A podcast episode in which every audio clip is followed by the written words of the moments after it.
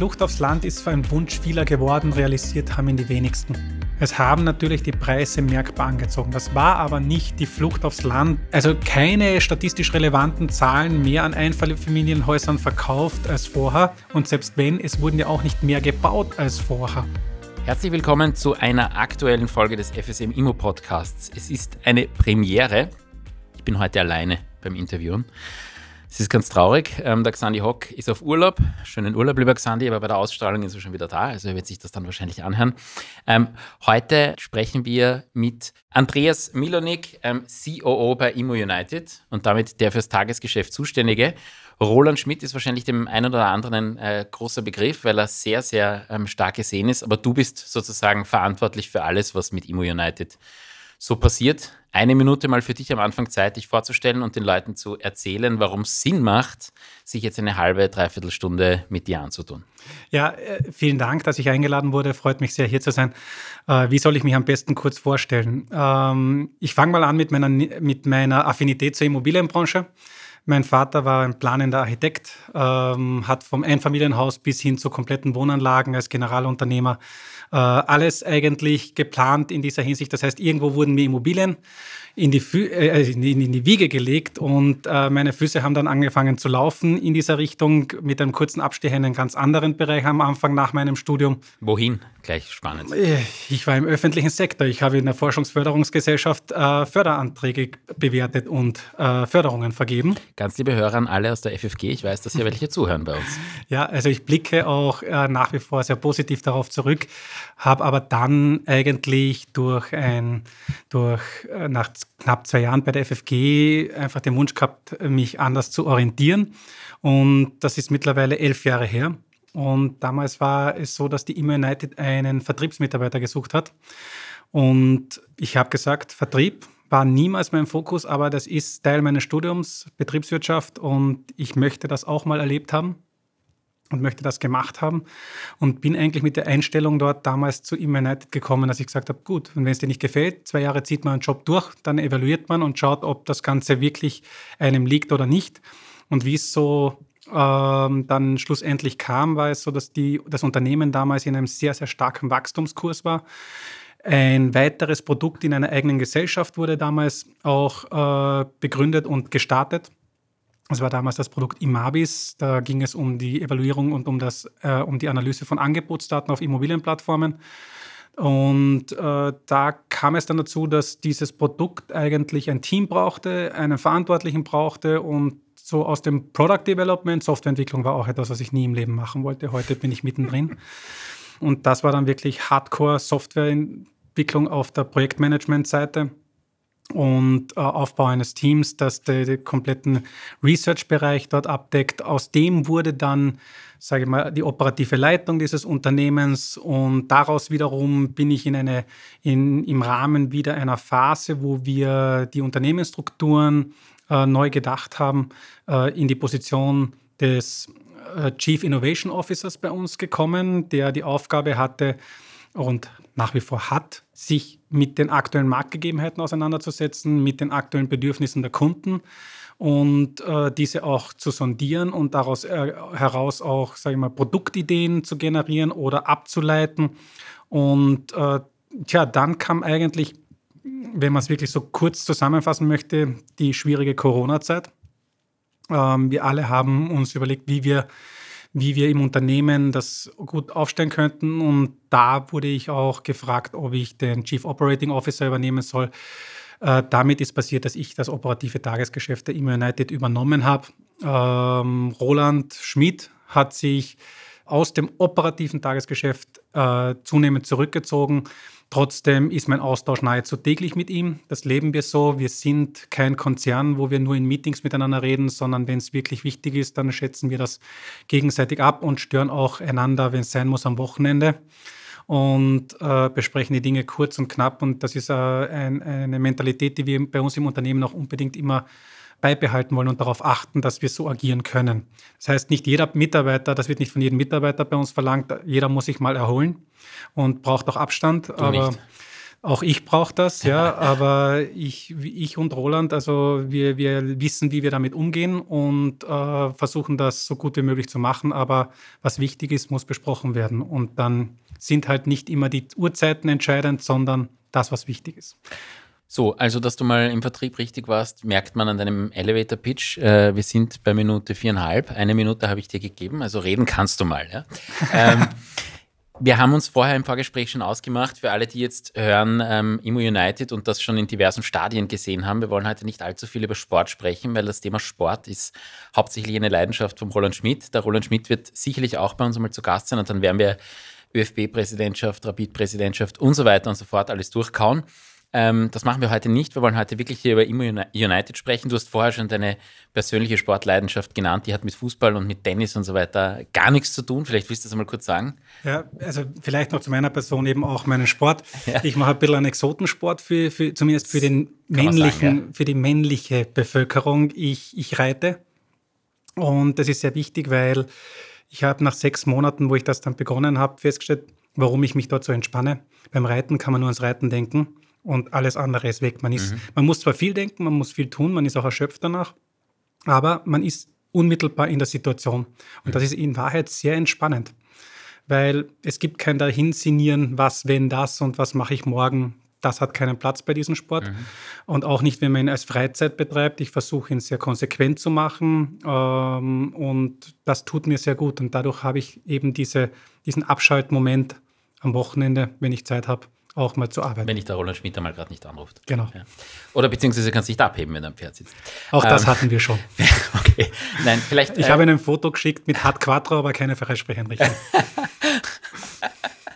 ähm, reden, wir mal, reden wir mal über, über Immo United und allgemein. Äh, ich glaube, Immo United ist jeden geneigten Immobilieninteressierten natürlich ein Begriff. Jeder von uns hat bei euch schon einmal ein bisschen Geld eingezahlt, würde ich, würde ich behaupten, oder die allermeisten. Ihr habt ein unglaublich cooles Produkt geschaffen. Ich habe mal vor einigen Jahren ähm, vom Roland Schmidt die Geschichte gehört, wie Imo United entstanden ist, wie er da Grundbücher de facto kopiert hat mhm. ähm, und, und wochenlang auf diversen Bezirksgerichten herumgesessen ist. Vielleicht möchtest du mal kurz erklären, was Immo United an sich ist, was, ja. ist, was ihr könnt. Jetzt kommt der Vertriebler aus dir heraus. ähm, und ähm, warum ihr es geschafft habt, eigentlich mit eurem eigentlich gedanklich relativ simplen Produkt ähm, so wahnsinnig erfolgreich zu sein. Ja, also ich habe mittlerweile mir einen Satz überlegt, mit dem man genau beschreiben kann, was das Kernprodukt der Immo United ist. Und zwar, was wurde wann wo gekauft, verkauft, zu welchem Preis, Quadratmeterpreis, mit welchen wichtigen Eigenschaften, die juristisch relevant sind. Mhm. Das ist wirklich zusammengefasst unser Core-Business, ähm, was auch in der Branche extrem geschätzt wird. Äh, etwas länger erklärt, wir lesen jeden einzelnen Kaufvertrag, der in Österreich verbüchert wird. Das heißt, wenn jemand über einen Rechtsanwalt, über den Notar einen Kaufvertrag abschließt, dieser beglaubigt wird und im österreichischen Grundbuch landet, dann lesen wir diesen durch. Und wenn ich sage lesen, dann meine ich das. Wir haben keine KI im Einsatz, die jetzt das automatisiert ausliest und uns die Daten liefert. Es sind eingescannte PDFs in teilweise Zuständen, wie es kaum erdenklich ist. Immer noch? Immer noch. Also, und also das absolute Highlight hatten wir vor einem Jahr. Das war ein wirklich beim Wirten geschriebener Handzettel und unterschrieben. Mhm. Und der Notar hat seinen Stempel dann noch darauf gehauen. Wirklich? Komplett handschriftlich. Ja, warum nicht? Eine Wohnung, zulässig. Eine ja. Wohnung wurde verkauft, ja. ja. Ähm, das war wirklich spannend. Ja. Und äh, wir lesen diese Verträge wirklich. Also von, von vorne bis hinten entnehmen die relevanten Daten aus den Verträgen und äh, pflegen diese in unsere Datenbank ein. Das heißt, wir systematisieren diese Informationen, wodurch ich dann wirklich entweder über eine Tabellensuche, über, eine, über ein Tooling natürlich, äh, mir entsprechende Kaufverträge aussuchen kann. Ich kann mir auch statistische Analysen über Quadratmeterpreisentwicklungen mhm. im achten Bezirk, wo wir jetzt gerade sind, äh, äh, natürlich anzeigen lassen oder über eine Umkreisanalyse im Umkreis von 500 Metern oder auch eine Polygonanalyse, wo ich mir meinen Kretzel selber mhm. definieren kann. Ich kann aber auch einzelne Kauftra also Kauftransaktionen mir im Speziellen ansehen. Also mhm. sprich, äh, ganz direkt sagt, ja, äh, ich kann auf eine Adresse gehen, ich kann auf einen Pin klicken auf unserer Map, ja. das ist eine Geosuche, und kann dort unmittelbar einsehen, ah, hier war vor drei Monaten ein Verkauf, mich interessierte auch äh, der Wert der Immobilie einen Stock drüber oder drunter. Schauen wir mal, was da gezahlt wurde und dadurch habe ich natürlich eine perfekte Indikation. Und das ist unser Core-Business. Ja. Wir haben uns natürlich weiterentwickelt bei den Produkten. Einerseits mit Bewertungssoftware, die wir auch anbieten. Äh, das ist im Prinzip eher ein Formular-Tool, äh, wo ich dann die Daten, die wir grundsätzlich in unserem Core-Business anbieten, verwende. Aber auch äh, Themen wie eben Imabis Angebotsdaten. Das heißt, wir lesen die Daten aus Immobilienplattformen aus, konsolidieren diese. Das heißt, wenn ein Objekt auf mehreren Plattformen geschalten ist, dann haben wir dieses Objekt trotzdem nur einmal bei uns. Es kommt immer wieder zu ein paar Tabletten, aber das ist überschaubar. Ähm, aber wir haben dieses Objekt nur einmal in der Datenbank, was uns natürlich auszeichnet, weil dadurch habe ich den kompletten Marktüberblick mit einer Datenbank und nicht, indem ich jetzt von einer Plattform irgendwelche Daten beziehen würde. Und äh, schlussendlich haben wir auch noch die Eigentümerdaten in, einem, in, einem, in einer Liegenschaftsdatenbank bei uns im Unternehmen für unsere Kunden aufbereitet, wo ich auch mit einer zeitgemäßen Suche mir Informationen über die Eigentümerstrukturen in Gegenden, äh, die für mich aus Entwicklersicht, aus äh, Maklersicht, aus Sachverständigensicht relevant sind und das auf eine moderne Art und Weise. Das österreichische Grundbuch ist ja von seiner von seiner Art und Weise her nicht unbedingt das, wie ein junger Mensch heute lernt, das Internet zu benutzen. Und ja. Das kann man, würde ich sagen, genauso stehen lassen. Ähm, jetzt ist es ja so, dass ähm, ihr auch der Mitgrund dafür seid, wenn man, wenn man ähm, Immobilieneigentum erwirbt irgendwo und äh, ein Einfamilienhaus oder ein Zinshaus als natürliche Person erwirbt, dass man in den zwei bis fünf Wochen nach äh, grundbücherlicher Einverleibung ja, man würde sagen, geflutet wird von äh, Immobilienmaklern, die einem sagen, Servus Christi, möchtest du das nicht sofort wieder weiterverkaufen? Ähm, das ist eurem Produkt mitunter geschuldet, ähm, weil einfach es auch möglich ist, bei euch mehr oder weniger mit Push-Mitteilung, kann man so sagen, ähm, die frischen und eingegangenen Kaufverträge einzusehen. Und vor allem bei Erbschaften ist es natürlich relevant, ähm, wenn, wenn Leute aus der Verlassenschaft irgendetwas bekommen, was sie null interessiert und dann möglichst schnell weiter verchecken, dass diese Briefe dann eben versendet werden. Ja? Ähm, ihr habt es geschafft, und das ist das, was mich so beeindruckt an dem, an dem Produkt, ähm, in Wahrheit äh, ein Oligopol zu sein auf diesem Gebiet. Es gibt im Grunde kaum eine seriöse Alternative. Es gibt die ein oder andere Geschichte, die etwas Ähnliches macht wie ihr, aber Immo United, würde ich sagen, ist bei, korrigiere mich, aber 95 Prozent aller Makler, Bauträger installiert, beziehungsweise bezahlen die ihre monatlichen Fees. Installieren muss man ja nicht viel. Ähm, wie habt ihr das geschafft, so eine unglaubliche Marktmacht zu mhm. bekommen? Also 95 Prozent ähm, nehme ich gerne an, wenn wir davon reden, von allen Maklern, die tatsächlich auch damit ihren Hauptverdienst ja. erwirtschaften. Natürlich. Es gibt ja viele Makler, ja, ja. die machen das nebenbei ein bisschen und so weiter. Ähm, wie haben wir das geschafft? Ein, einer Person ist das sehr, sehr stark geschuldet und die heißt Roland Schmidt. Mhm. Und das war eine der wichtigsten Erkenntnisse, wo ich vor elf Jahren ins Unternehmen gekommen bin. Äh, Roland Schmidt ist ein kompromissloser Vertriebler. Für ihn gibt es nur, nur äh, die eine Devise, man kann immer noch mehr vertreiben. Und äh, das hat er vorgelebt allen Mitarbeitern. Das hat er mir vorgelebt. Es war ein großer Ansporn. Es war auch äh, sehr, sehr motivierend. Und äh, dadurch haben wir das auch geschafft. Also was bei uns wirklich gut funktioniert, ist der Vertrieb. Mhm. Und äh, das in Kombination mit unseren Produkten, welche dann auch die Leistung bringen, das funktioniert gut. Und äh, ich kenne genügend, genügend Startups, nicht im österreichischen Segment, generell Startups im PropTech-Bereich und dergleichen, die haben sehr geniale, sehr gute Produkte. Doch sie schaffen den Vertrieb nicht. Mhm. Und teilweise ist es dann manchmal die falsche Ausrichtung. Ähm, ist ein kleines Beispiel bei uns. Wir sind mittlerweile extrem gut vertreten im Banking-Sektor. Und das war für mich so richtig ein, ein wichtiger Moment und im Nachhinein auch, glaube ich, auch für, für Roland und für die Firma selber. Ich kann mich erinnern, ich bin damals gekommen in das Unternehmen für ein Produkt, das ganz offen gestanden eingestellt wurde und gefloppt ist, um es zu vertreiben. Aber es war noch nicht fertig, somit habe ich eine andere Aufgabe bekommen. Und die Aufgabe war, wir hatten damals noch nicht so viele Bankkunden, aber wir wussten, die brauchen diese Daten eigentlich. Aber wie kommen wir daran? Und dann gab es immer das Thema, ja, man hat mit Landesbanken verhandelt und dergleichen. Und dann war meine Aufgabe, ich soll mich mal darum kümmern und eigentlich nicht die Landesbanken, sondern die regionalen Banken angehen. Ja. Und ich habe dann mir ein, ein Vertriebskonzept äh, erarbeitet, ich habe mir ein Preismodell erarbeitet und ich kann mich sehr, sehr gut daran erinnern, wird das mein, wird das, ich glaube, ich werde das mein Leben nicht vergessen. Ähm, weil der Vertriebsleiter, der war dann genau in meinem ersten Monat auf Urlaub und dann kommt Roland rein ins Büro und fragt, wie geht's so? Und so, ja, ich habe gerade was überlegt für, diese, für diesen Bankensektor und alles und ich habe ihm das alles erklärt und ich habe ein eineinhalbstündiges Streitgespräch mit ihm gehabt. Wirtschaftliche Katastrophe, das geht niemals und äh, das, das kann man doch nicht machen und alles Mögliche. Und ich habe nicht locker gelassen. Und als das Gespräch beendet war, waren seine Worte: Ja, mach mal und schau mal, was du weiterbringst. Ich wusste, gut, ich habe jetzt drei Monate Zeit und dann habe ich keinen Job mehr, wenn es nicht aufgeht. ähm, äh, es ist aufgegangen, Gott sei Dank. Ja? Und ich, ich behaupte nicht, dass ich genial war oder, oder intelligent oder was auch immer, vielleicht war es auch Glück, aber es war auch der Fleiß, den er mir vorgelebt hat. Ja, also Vertrieb heißt Vertrieb und nicht warten, bis jemand anruft. Das ist der größte Fehler von fast allen PropTech-Startups, egal in welcher Branche. Mhm. Und das war sicherlich ein Punkt, der dazu geführt hat, warum wir erfolgreich sind, was uns unterscheidet von anderen Unternehmen.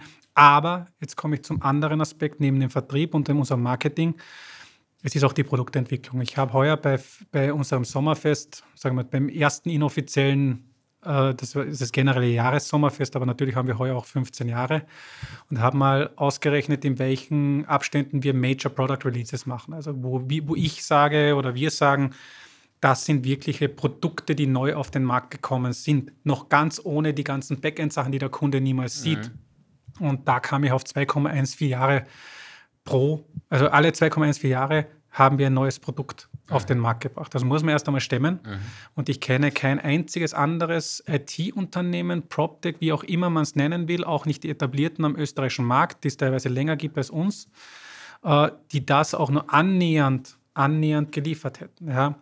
Ähm, warum haben wir sowas geschafft aus heutiger Sicht? Würde ich sagen, weil wir nicht immer nur die genialsten technischen Lösungen geliefert haben, sondern auch den richtigen wirtschaftlichen Pragmatismus an den Tag gelegt haben. Technologie entwickeln ist immer so eine Sache, ähm, wer es perfekt machen will, wird nicht fertig. Mhm. Äh, wie bei vielen anderen Dingen auch, nicht nur in der IT. Ähm, trotzdem ist unser Anspruch Perfektion. Und dann gibt es manchmal die Entscheidung, was ist wirklich sinnhaft, was kann der Kunde auch wirklich verwenden. Die harte Wahrheit ist, würde ich ein Produkt in Perfektion heute auf der IT-Seite entwickeln für die Immobilienbranche, dann hätte ich deshalb keine Kunden, nicht weil mein Produkt nicht gut genug wäre, sondern weil die IT-Branche eine reine Anwenderindustrie ist und keine äh, IT-affine Industrie in vielen Belangen. Ja. Und äh, da ist immer das Fingerspitzengefühl von Roland, aber auch von mir und auch von meinen Kollegen äh, gefragt gewesen, das zu schaffen. Und da bin ich sehr stolz drauf. Also alle, gut alle zwei Jahre ein neues Produkt ist für mich ohnesgleichen in Österreich in IT-Unternehmen. Ja, Dazu habe ich keine Wahrnehmung, aber es klingt auf jeden Fall sehr ambitioniert. Mut zur Lücke höre ich da ein bisschen heraus. Also gerade, dass man ja. ganz äh, am Schluss beim Product Release sozusagen ähm, bei 97 Prozent online geht und nicht für die letzten drei Prozent, die wahrscheinlich gleich lange bräuchten in der Entwicklung wie die ersten 97, ähm, noch zuwartet. Das führt mich gleich zu einer, zu einer, zu einer ähm, spannenden Frage für mich oder für mich, für mich interessanten Frage. Ich sitze die hier nicht nur als ähm, Journalist, nein, schon gar nicht als Journalist, ähm, sondern als Anwalt gegenüber. Und ähm, oft ist es meine Aufgabe als Anwalt, Dinge möglichst zu verklausulieren, dass man aus dem Vertrag selbst nichts herausliest. Ja? Ähm, und da stellt sich mir die Frage, du hast gesagt, ihr lest das alles. Wie kannst du aus einem Vertrag, wo teilweise gar nicht drinnen steht, wie groß die Flächen sind oder bewusst nicht drinnen steht, wie groß die Flächen sind oder welche Nebenflächen da jetzt angeführt sind oder nicht, ähm, wirklich einen Quadratmeterpreis errechnen? Es bringt ein wirklich gutes anderes Thema noch mit auf fast jedes Unternehmen, mit dem ich gesprochen habe, das sich für unser Business interessiert hat, einfach wissen wollte, wie wir ticken und so weiter, und ganz besonders so Startups im KI-Bereich hatte ich in den letzten Jahren drei Anläufe, die haben gesagt, wir lesen diese Daten automatisiert aus. Und jedes ist kläglich gescheitert. Teilweise Unternehmen, die schon ganz andere Sachen machen, also die machen wirklich KI-basiertes Kennzeichenlesen von Autos und mhm. dergleichen. Mhm. Ähm, die sind daran gescheitert. Warum? Weil jeder Kaufvertrag anders ausschaut. Jeder Kaufvertrag ist anders aufgebaut und es gibt Details darin, die sind einmal auf der ersten Seite, beim nächsten sind es auf der dritten und beim nächsten auf der 17. oder 34. Oder im Sideletter. Oder im Sideletter, genau. Und ähm, wenn man jetzt auf die Flächen beispielsweise eingeht, haben wir eh das Thema, gerade bei Einfamilienhäusern wird das von Anwälten und von Notaren tunlichst vermieden, weil es nur äh, Grund, Grund, Gewährleistungsthema ist und Grund zum Streiten ist. Mhm. Ähm, Das werden wir auch nicht hinkriegen bei den Einfamilienhäusern. Wo wir es aber sehr gut mittlerweile hinkriegen, ist bei den Wohnungen. Hier haben wir nämlich auch die Nutzwertgutachten, alle, die digital vorhanden sind. Ja, aber die sind ja teilweise auch schon 30 Jahre alt. Alle haben schon viermal umgebaut. Ähm, der Dachboden ist ähm, nicht wenn verifiziert worden. Wenn der Dachboden privat ausgebaut wurde von dem Zinsauseigentümer, dann gibt es eh kein Nutzwertgutachten. Genau so also ist es. Deswegen, aber das ist mein ah, Punkt. Äh, ist, wie, wie, wie kriegt sie das hin? Äh, dort, wo überall ein Nutzwertgutachten vorhanden okay. ist, ist, das, ist das auch die offiziell gültige Fläche. Mhm. Ähm, das, also sprich, es wird immer schwarze Flecken auf der Karte geben. Ja? Das wird man nicht ganz vermeiden können, aber unser Streben ist immer, die maximale Transparenz, die möglich ist, zu liefern. Und äh, das ist eben genau dieser Punkt, wenn ich jetzt wieder den Bogen zu den KI-Unternehmen mache, die versucht haben, das automatisch auszulesen. Wir scheuen uns nicht vor der Arbeit. Mhm. Jedes andere Startup, was heute herkommt, versucht immer automatisieren, weil sie Angst haben davor, dass da eine Armada von Leuten sitzen muss, die man auch bezahlen muss. Genau, aber wer ist das, das bei euch? Wer liest das? Das sind Datenerfasser vom Studenten bis hin zum schon äh, Pensionisten. Und der gibt das dann in ein vorformuliertes, haben, ähm, in eine genau. Tabellenform, Excel, wie auch immer ein, was er da alles ausliest. Wir haben, wir haben Tools dafür, die werden ja. benutzt, die haben Validierungssysteme auch, damit ja. natürlich mögliche Fehler, wenn Menschen ja. das machen, passieren Fehler, das Ganze optimieren. Uh, und wir, wir haben Leute, da würde ich mal sagen, nachdem sie Studenten sind, machen es während der Vorlesung, die ihnen zu fad ist. Ja. Ähm, wir haben viele fleißige Leute, wo man einfach aufgrund der Logins, äh, wann, die, wann die Dokumente erfasst wurden, sieht, dass die das am Abend nochmal machen. Es, äh, also, Aber jetzt lass mich da fragen. Ja? ja. Ihr bekommt, also wir nehmen jetzt das Bezirksgericht Hitzing, mhm. um irgendeins zu nehmen. Das Bezirksgericht Hitzing verbüchert pro Tag auch hier Hausnummer, machen wir es uns leicht, zehn Verträge. Mhm. Wie kommt ihr zu der Info, dass zehn Verträge verbüchert worden sind? Frage 1. Und Frage 2 ist, wie teilt ihr dann intern diese Verträge auf und wann sind die dann ausgewertet bei euch? Also technische Details werde ich jetzt ein bisschen aus gutem Grund auslassen. Ja. Aber ganz Aber klar über die Fragen. Natürlich. Und es gibt auch eine klare Antwort dazu. Jeder, jeder, der in der Immobilienbranche tätig ist, vor allem auch Juristen, wissen, dass es die Urkundenabfrage gibt. Mhm. Wir machen diese systematisiert über alle Bezirksgerichte äh, und checken eigentlich jeden Tag, gibt es einen neuen Kaufvertrag. Wenn ja, dann rufen wir diesen ab und erfassen die Daten daraus. Und wir sind mittlerweile, ich würde sagen, wir sagen, unser Anspruch ist tagesaktuell. Aber es gibt natürlich immer mal Fluktuationen. Manchmal gibt es an einen Tag mehr auf einem Bezirksgericht und dergleichen. Innerhalb von zwei bis drei Tagen haben wir einen frisch verbücherten Kaufvertrag bei uns im System drin. Mhm. Das heißt, gefunden, äh, Researcher zugeteilt, Researcher hat erfasst, Daten bei uns im System. Und ich habe ein spannendes Interview von dir gelesen im Kurier. Ähm, wo du, war für mich wirklich eine, eine lustige und, und ich meine, ich habe täglich damit zu tun, aber eine lustige mhm. Information.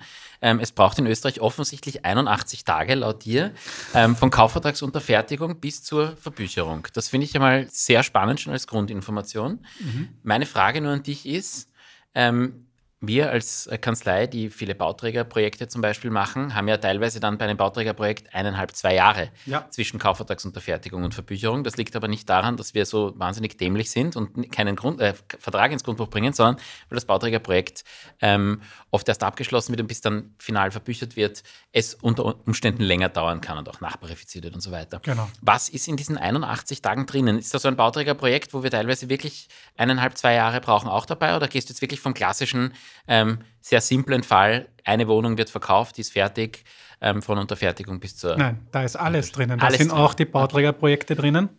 Das heißt, ähm, dann ist die, die reale Dauer wahrscheinlich irgendwo bei, bei 30 Tagen oder, oder kürzer. Also bei, bei mein Anwalt hat mich bei meinem, bei meinem letzten Immobilienkauf vor eineinhalb Jahren angerufen und gesagt, ich habe einen neuen Rekord aufgestellt, wir haben sechs Tage gebraucht. Ja, okay. Ich war selber überrascht. Ja, also. Also es gibt, es gibt ja Grundbücher, das weiß ich auch sehr gut, die einen Tag brauchen für eine grundbücherliche Durchführung, aber ich weiß leider auch gut, es gibt Grundbücher, die brauchen vier Monate und das mhm. für den simpelsten Vertrag, weil die so unterbesetzt sind oder so viel zu tun haben. Ähm, es hängt oft nicht am Anwalt. Es ist noch viel komplizierter in Wahrheit. Ähm, die Grundbücher sind sehr dezentral eigentlich mhm. äh, gemanagt. Also es gibt so eine Struktur, wie das gemacht wird, aber es machen die jeweiligen Bezirksgerichte dann für sich. Das heißt, alle Kaufverträge werden vom jeweiligen Bezirksgericht dann abgewickelt.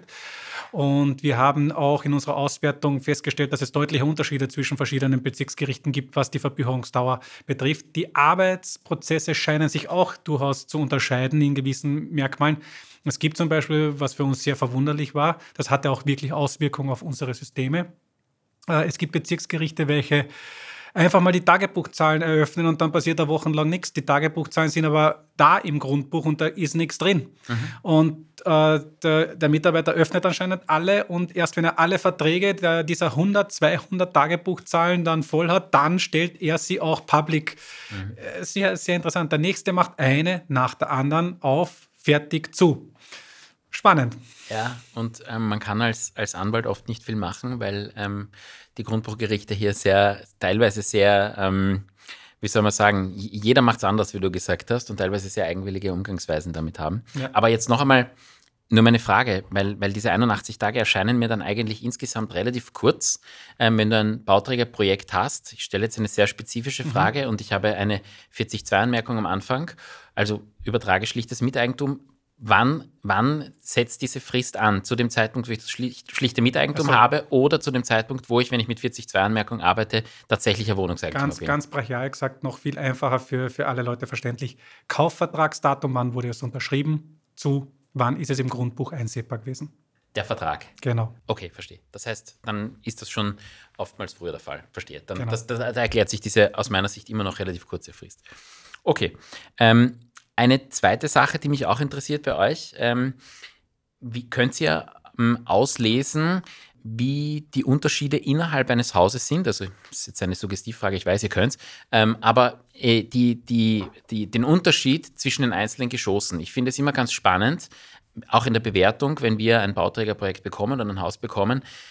Die Wohnung im ersten Stock kostet x Prozent weniger als die im zweiten und einen sehr hohen Prozentsatz weniger die im sechsten Stock. Ja. Kann man da irgendwie einen Querschnitt sagen, ähm, was da die Preisunterschiede sind, wie viel man da pro Stockwerk rechnet? Ähm, grundsätzlich wäre das möglich und das geht seit einigen Jahren sehr gut. Mhm. Warum, wenn wir jetzt speziell, äh, du hast es angesprochen, vom Bauträger reden, das BTVG, das Bauträgervertragsgesetz verpflichtet zur, äh, zur Aufnahme dieser Informationen in den Kaufvertrag. Das heißt, bei diesen Objekten wird das in den kommenden Jahren eigentlich genauso ein Thema sein. Mhm. Ähm, bei den Privat-an-Privat-Verkäufen wird manchmal ganz bewusst an Details äh, über das Objekt gespart, damit man hinterher keine Streitereien hat. Und äh, das ist natürlich dann auch so ein, ein Punkt, wo man nicht wirklich Verbesserung an der Datenqualität ähm, äh, vollziehen kann. Außer gegebenenfalls eben noch über Nutzwertgutachten, gegebenenfalls Flächen nachbessern. Natürlich gibt es auch da manchmal Abweichungen, mhm. weil eben saniert wurde oder jemand hat nicht gemeldet, dass er eine, eine Wand eingerissen hat, äh, die halt nicht tragend war. Ja, und sowas passiert halt mal. Und zwar öfter als man glaubt. In jedem Haus, würde ich sagen. Genau, das und das sind aber dann gleich mal zwei, drei Quadratmeter Unterschied teilweise, wenn so eine Wand ja. verschwindet. Und wenn ich jetzt über eine, keine Ahnung, über eine 60 Quadratmeter Wohnung rede, dann bin ich bei drei Quadratmetern auf 5 Prozent mhm. und dann fängt die Streiterei an, ja, mhm. wie, wie, der Jurist besser weiß als ich. Na, absolut. Und gerade weil du es ansprichst, das ist ja genau der Punkt. Ihr arbeitet mit Daten und die Datenqualität ist das, was am Ende die Qualität eurer Arbeit aussagt. Und die ja. Datenqualität ist gerade bei euch, glaube ich, wirklich schwierig im hundertprozentigen Detail umzusetzen. Also man muss eine gewisse Toleranz nach oben und nach unten haben, weil wie du richtig sagst, also oft sind es nur die nicht tragenden Wände, aber ich kann dir sagen, es sind oft auch die tragenden Wände, die dann nicht, die dann nicht ähm, eingetragen sind. Und mhm. ähm, da geht es um erhebliche Quadratmeter. Und das ist ein Riesenunterschied, den es dann am Ende ausmacht, wenn du eine 35 Quadratmeter Wohnung hast, die wegen zwei umgerissenen Wänden vielleicht 40 hat, macht das auf den Quadratmeter einen, einen fetzen Unterschied und dann natürlich auch an der Datenqualität. Ja, also dieses Problem lässt sich auch nicht beheben. Mit keinen Mitteln der Welt, weil das würde bedeuten, dass jede Wohnung bei jeder Transaktion besichtigt werden müsste von einem Beamten de facto, der das dann grundbücherlich erfassen würde mhm. und entsprechend Einreichpläne und dergleichen aktualisieren müsste, etc. Das Problem äh, erachte ich als unlösbar in der Gesamtheit. Äh, wann immer der Vertrag mit den notwendigen Daten ausgestattet ist oder mit den relevanten Daten erfassen wir diese. Wenn jetzt jemand eine tragende Wand einreißt, und das Ding steht trotzdem. Ja, ähm, ja kann ja keinen Unterzug gemacht haben, nicht? Aber, aber ich sag mal, ja. die Wand an sich ist weg. Also egal, ob er das technisch richtig oder falsch gemacht genau. hat oder statisch, aber es macht einen Unterschied. So ist es. Aber da, wenn es nicht, nicht im Nutzwertgutachten dann erfasst ist, beispielsweise im nachträglichen, dann ist das nahezu unmöglich. Mhm. Ist auch eine Frage, wie ordentlich diese Nutzwertgutachten zum Beispiel, nehmen an, jemand hat das gemacht, es gibt einen Dachgeschossausbau, entsprechend muss das gemacht werden. Dann ist wieder die Frage, geht dann der Dachgeschossausbauer bei seinem Einreichplan auf diese Änderung ein, weil sie irgendwo mal vermerkt wurde auch und mhm. erfasst das mit oder nicht. Mhm. Ich glaube in vielen Fällen nicht. Mhm. Korrekt, ja. Es hat keine Auswirkung auf seinen Ausbau. In genau der Regel. Ja, sehe ich genau wie du. Ja. Aber ähm, wenn wir jetzt schon über diese Detail- und Datenqualität sprechen, ähm, ihr kriegt es natürlich als allererste eigentlich, weil das ja euer Core-Business und euer Hauptgeschäft mit, äh, ist, mit, wie sich der Wohnbau, ich würde jetzt mal sagen, euer Core-Business ist der Wohnbau, mhm. ich glaube, darauf kann man es beschränken, ähm, wie sich der verändert und aktuelle Trends, ähm, die sich da vielleicht setzen. Wir haben in den letzten ähm, Jahren unterschiedliche in der Zeitung ähm, ja, stark verkündete Trends gehört. Was aus deiner Sicht manifestiert sich und kann man irgendwie sagen, in welche Richtung es geht? Also puncto Wohnungsgrößen zum einen und zum anderen auch ähm, in Richtung, äh, ja, wie soll ich sagen, äh, Qualitäten ja, in, in unterschiedlicher Form. Also Nachdem ihr alles auslest, wisst ihr das ja. Ja, also wir wissen die Daten. Ja.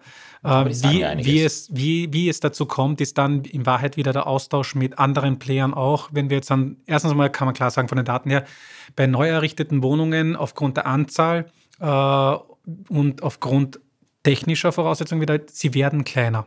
Mhm. Im Durchschnitt werden sie kleiner. Das hat Na, nach wie vor? Sie werden nach wie vor noch kleiner. Warum? Also man geht nicht unter 30 Quadratmeter, weil man da Angst vor, vor der Kategorie A auf B Abstufung hat. Ja.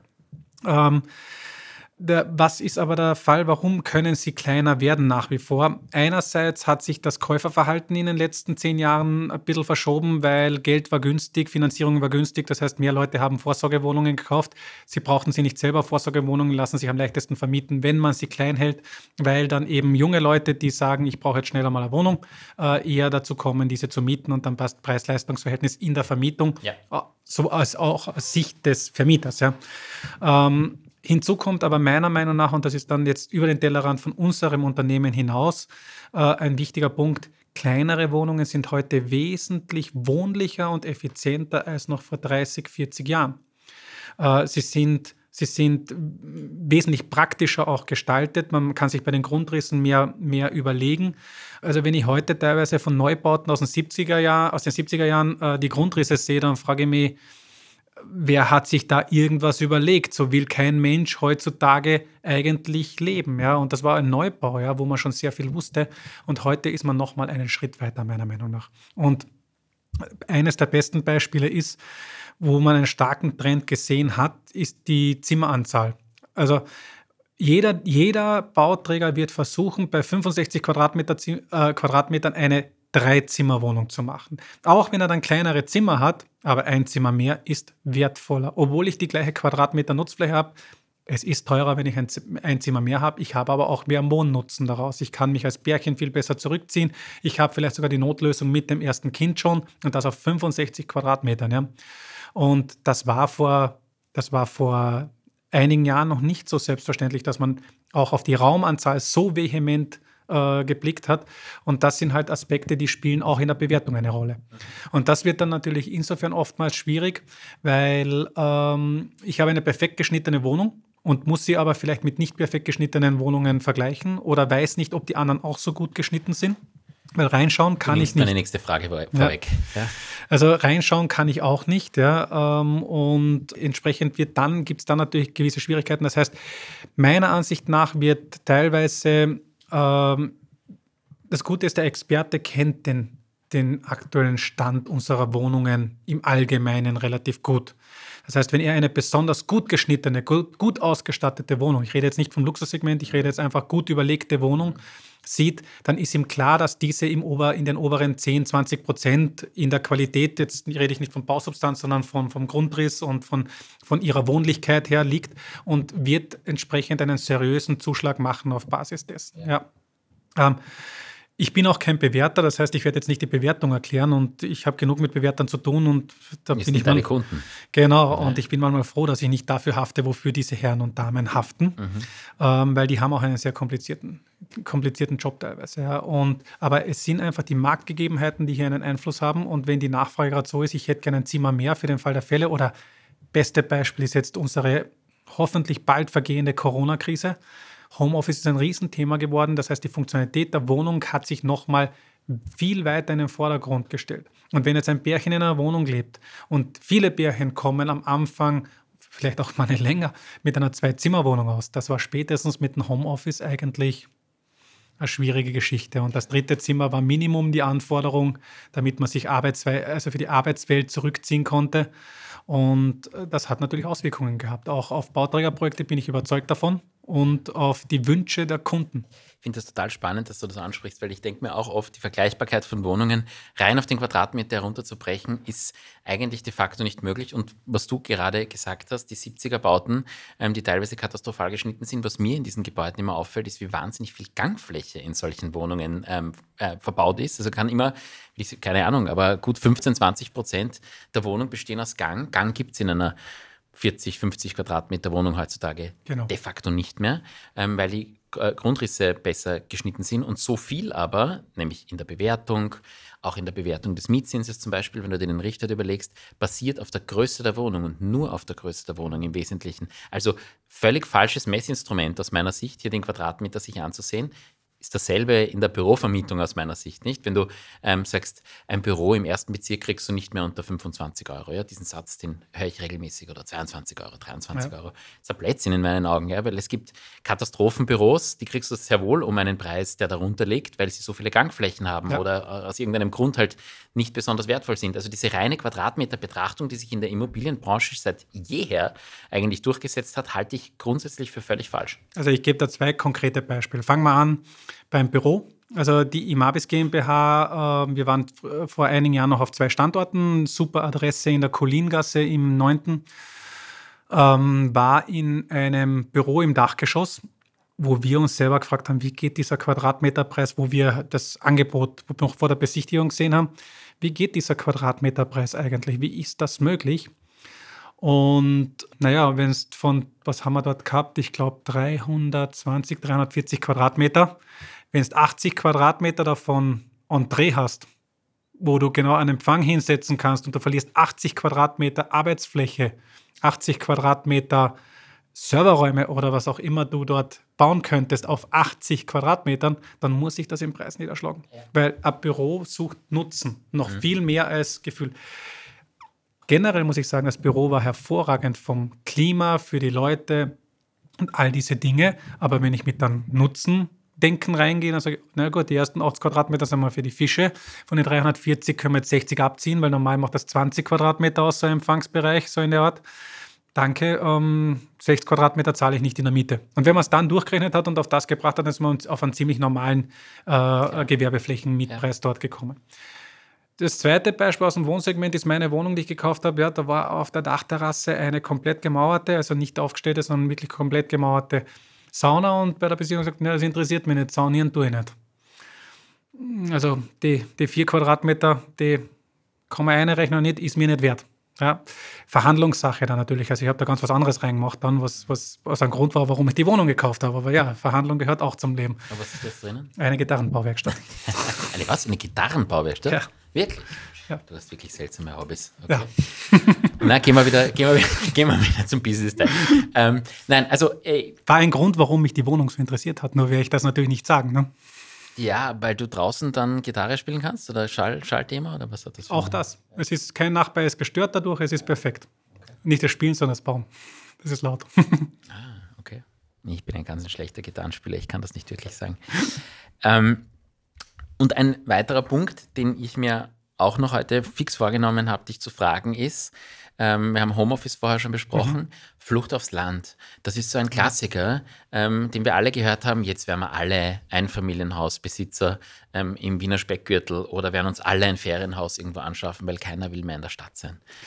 Ach. Kannst du uns da valide Daten dazu Also ich geben? wurde jetzt die letzten sechs bis neun Monate verschont mit dieser Frage von Na, Journalisten. Bitte, du, du reißt das Thema wieder an. Ich bin auch kein Journalist, du bist weiterhin ja. verschont von Journalisten. Ähm, die Flucht aufs Land ist für einen Wunsch vieler geworden, realisiert haben ihn die wenigsten. Siehst du, genau das habe ich mir gedacht. Aus zwei Gründen haben es die wenigsten realisiert. Das eine ist, man hat natürlich diese Vorstellung, ja, und gerade wenn man eingesperrt ist während Lockdown-Zeiten und dergleichen, dann ist dieser Wunsch wesentlich größer, als wenn es sich dann wieder öffnet und man eigentlich merkt, okay, mein Leben ist eh in Ordnung. Das andere ist die Preise. Mhm. Es haben natürlich die Preise merkbar angezogen. Das war aber nicht die Flucht aufs Land, nur die die Preise so anziehen hat lassen, weil dann hätten wir auch keinen, dann hätten wir einen Wertverfall in der Stadt gehabt. Hatten wir aber nicht. Wir hatten auch in der Stadt deutliche Preisanstiege. Ja.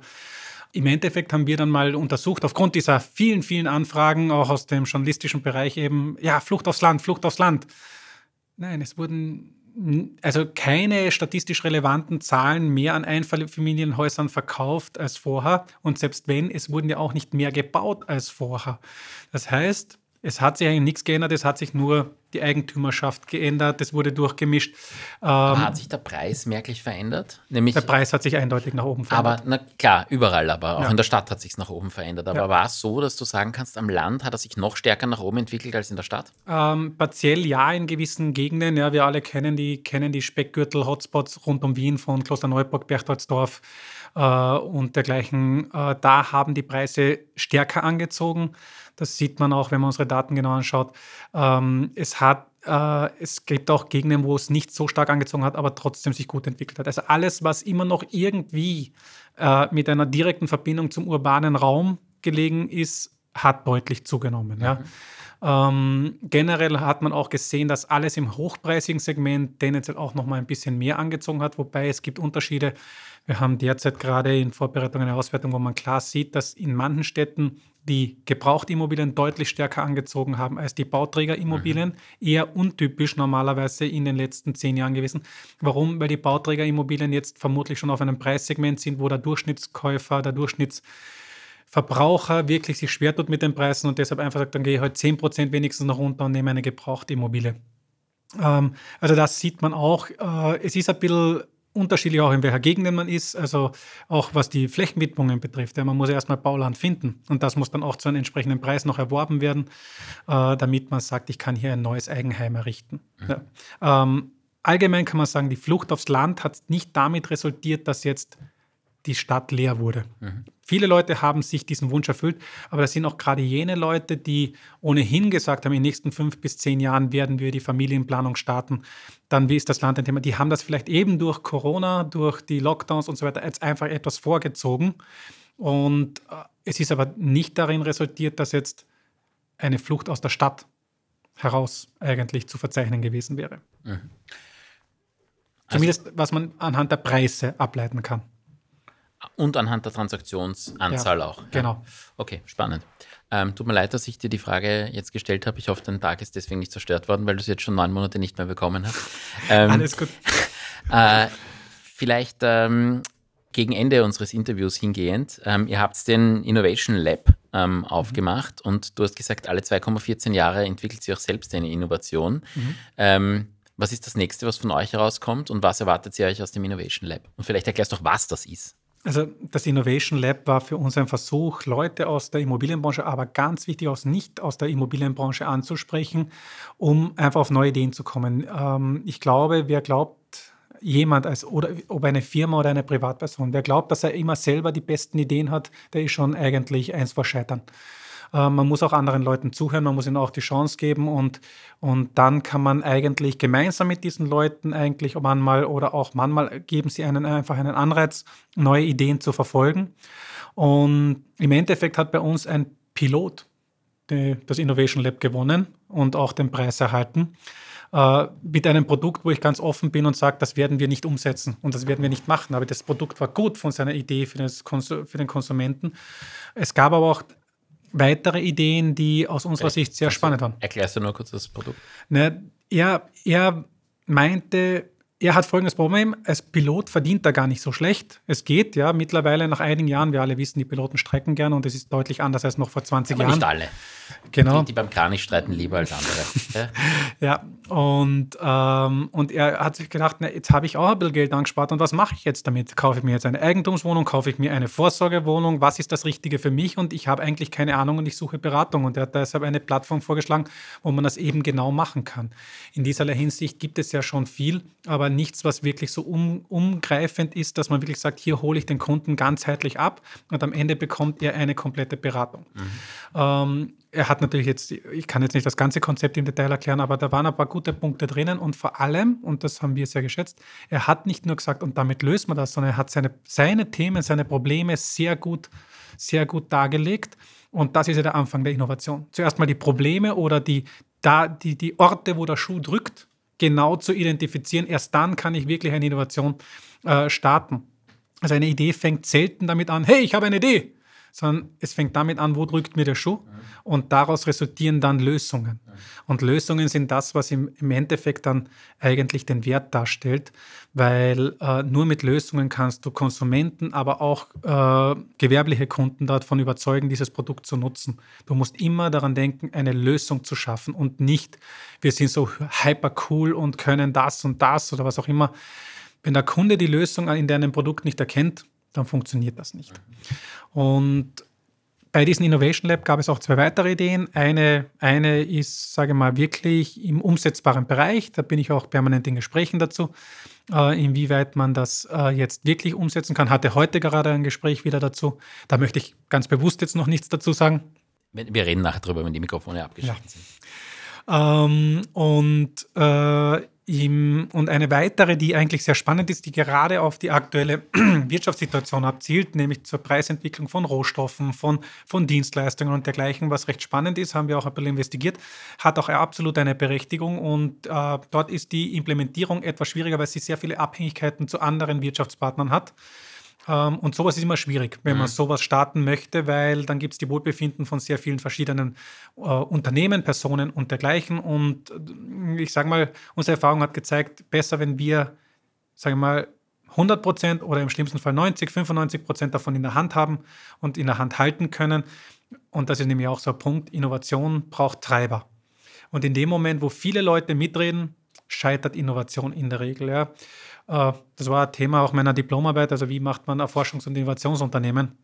Das habe ich ganz im anderen Bereich geschrieben. Das habe ich für die Biotechnologie geschrieben, meine Diplomarbeit. Und der große Outcome ist, will ich wirklich Innovation, brauche ich selbstständige Business Units, die wie Unternehmen agieren können. Mhm. Ähm, und wenn ich dann irgendwann als Unternehmen so groß bin, dass ich selber eigentlich schon behäbig bin, dann muss ich kleine Unternehmen gründen, die nichts anderes machen als diese Innovation.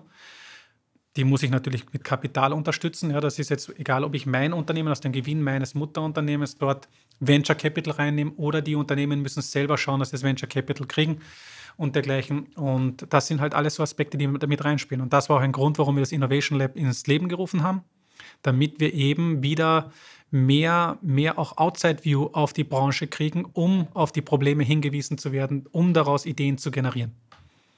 Ich habe äh, lustigerweise auch ähm, vor zwei, drei Tagen mit einem Freund von mir gesprochen, der gerade aus einem großen Unternehmen weggeht, wo genau das das Thema war, ein Riesenunternehmen, ähm, keine Innovation möglich, weil so viele Leute mitgeredet haben und alles wird umgebracht und geht jetzt in ein Unternehmen, auch ein gar nicht so kleines, das es aber aus meiner Sicht verstanden hat, mhm. ähm, kleine Units geschaffen hat und mit dieser kleinen Unit da völlig selbstständig neue Produkte ähm, generieren kann. Also ich glaube, das ist etwas, das verstehen mittlerweile auch viele Unternehmen, aber eben nicht alle. Und ich ähm, sehe das genau wie du. Das macht total einen totalen Unterschied, wenn du immer alles von oben vorgibst und glaubst, der Schlauste zu sein, weil du in der CEO-Position ähm, der Mutter bist und musst dann alle deine Töchter beglückwünschen, äh, nicht beglückwünschen, sondern beglücken mit deinem ja. Wissen oder eben Nichtwissen, dann funktioniert es halt oft nicht. Genau. Ja. Zum Schluss unserer Interviews. Ähm, das habe ich dir verschwiegen in unserem Vorgespräch. Aber du bist natürlich ein fleißiger Hörer unseres Podcasts, deswegen weißt du es. Ähm, fragen wir unsere Gäste immer ähm, für unsere jungen Hörer, die bei uns zuhören, wie man in der Immobilienbranche realisieren kann, was Sie als Vorschläge dafür haben, ähm, wie man in der Immobilienbranche zu etwas wird. Du hast es auf jeden Fall in einem extrem innovativen Unternehmen an die oberste Position geschafft. Jetzt nehmen wir mal den Roland Schmidt beiseite, aber du bist im Tagesgeschäft ähm, die Spitze. Was sollte man als, als junger Mensch mitbringen, neben Hard Skills, vor allem immer die Soft Skills für mich interessant? Ähm, und äh, ja, was würdest du empfehlen, wenn du jetzt 18 Jahre alt wärst und gerade die Schule abgeschlossen hast?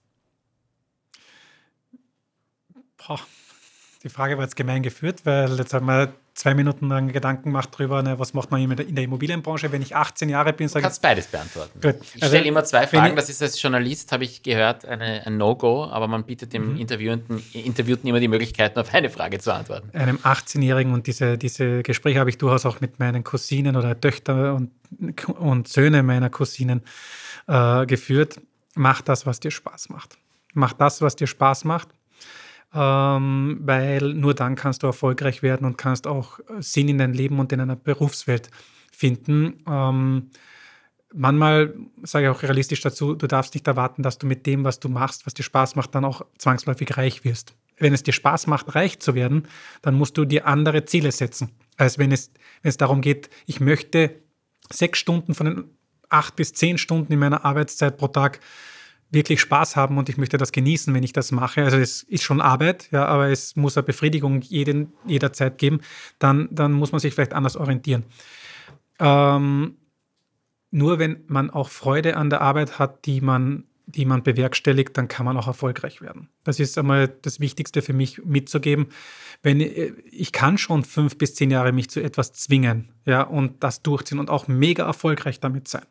Das schließe ich nicht aus, aber es wird nicht die Masse das, diesen Weg gehen.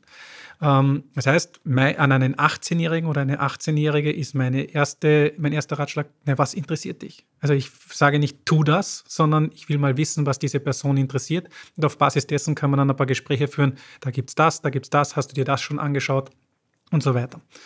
In der Immobilienbranche, oder, und das gilt jetzt auch noch für den 18-Jährigen, das ist ein Ratschlag, den ich immer dazu gebe, schau, dass du dich mit der IT auskennst du wirst es immer brauchen. Also die Generation, die jetzt kommt und wirklich sagt, ich möchte beruflich ein bisschen eine Karriere machen im betriebswirtschaftlichen Sinne oder in anderen Bereichen, jeder Mikrobiologe braucht heute IT und muss sich irgendwo mit, mit der IT so weit auskennen, dass er diese Tools, das sind ja dann Hardcore, ähm, äh, also High-Involvement-Produkte in der Regel, mit denen er sich auseinandersetzt, schau, dass du dich nicht vor IT scheust. Und ich bin das beste Beispiel. Mein, meine Devise nach meinem Studium war, ich will nichts mit IT. Ich habe sogar einen Job ab, abgelehnt, der mir angeboten wurde ihm als IT-Consultant.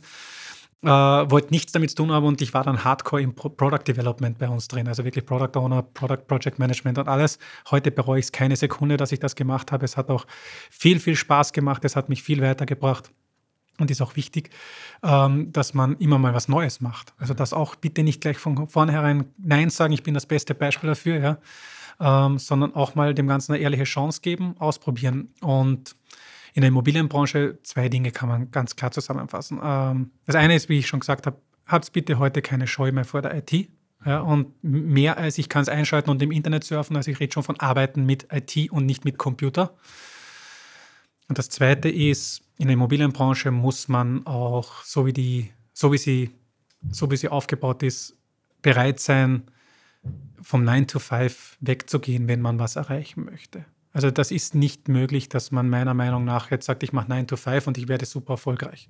Das ist aber in nahezu keiner Branche der Fall. Und dann mache ich den Bogen zu zu, es muss dir Spaß machen, dann ist das 9 to 5 kein Thema, sondern dann ist der Ehrgeiz und der Spaß im Vordergrund und daraus resultieren dann auch Erfolge. Sich dazu zwingen funktioniert auch, aber nicht auf Dauer. Also Work-Life-Balance ähm, für dich genauso wie für mich eigentlich ein Unwort, weil man sollte sich sowohl in der Work als auch im Life wohlfühlen. Ganz genau so ist es. Work-Life-Balance ist kein Unwort für mich, ist sogar extrem wichtig, ja. Naja, aber Work-Life-Balance impliziert ja, dass Work ein Schatz ist ähm, und Life super. Ja, oder Work is Life. Ja, eben. Aber dann um, ist es keine Work-Life-Balance mehr, sondern dann ist es Work und Life. Vollkommen richtig, wenn ja, man es ja. ganz genau nimmt, den Begriff ist es so, dass, das, das sage ich schon, aber wer einen Job macht, wer sich, der, der ihm Spaß macht, der denkt nicht über das Life macht, weil seine Work ist sein Life und dann ist es eigentlich richtig. Aber ich sage jetzt nicht, ackert sich alle zu Tode, ja, weil davon haben wir dann zehn Jahre später auch nichts, dann haben wir eine komplett verbrannte Generation. Ähm, aber man muss einen gewissen äh, Willen auch mitbringen, was, was zu machen. Ähm, die Alternative ist, in der Mittelmäßigkeit zu sein. Ja, ist ja auch in Ordnung und da, das braucht auch die Gesellschaft. Wir brauchen auch nicht darüber diskutieren, dass das nicht, dass das nicht, äh, also das wird oftmals gar nicht erwähnt, ja, aber es ist komplett legitim. Aber wenn man was erreichen will, dann sollte man nicht auf die Uhr schauen. Ja, die Geschichtenerzähler sind natürlich die High-Performer, aber dass sehr genau. viel Mittelstand auch mittelmäßig ähm, sein muss, das ist auch ganz klar. Ähm, Lieber Andreas, vielen Dank für all das, was du uns erzählt hast. Ich bin ein bisschen schlau geworden und wir werden uns wahrscheinlich spätestens in drei Wochen auf der Expo sehen. Passt, sehr gut, freut mich. Alles klar. Danke, Danke. dir. Wir reden nicht nur hier im Podcast gerne, sondern jederzeit auch persönlich mit euch. Wer unseren Kanal also noch nicht abonniert hat, do it! Ebenfalls freuen wir uns, wenn ihr bei unserer nächsten Folge wieder mit dabei seid. Falls ihr es bis dahin nicht erwarten könnt, besucht uns auf unserer Homepage www.fsmlaw oder kontaktiert uns direkt. In jedem Fall, bis bald!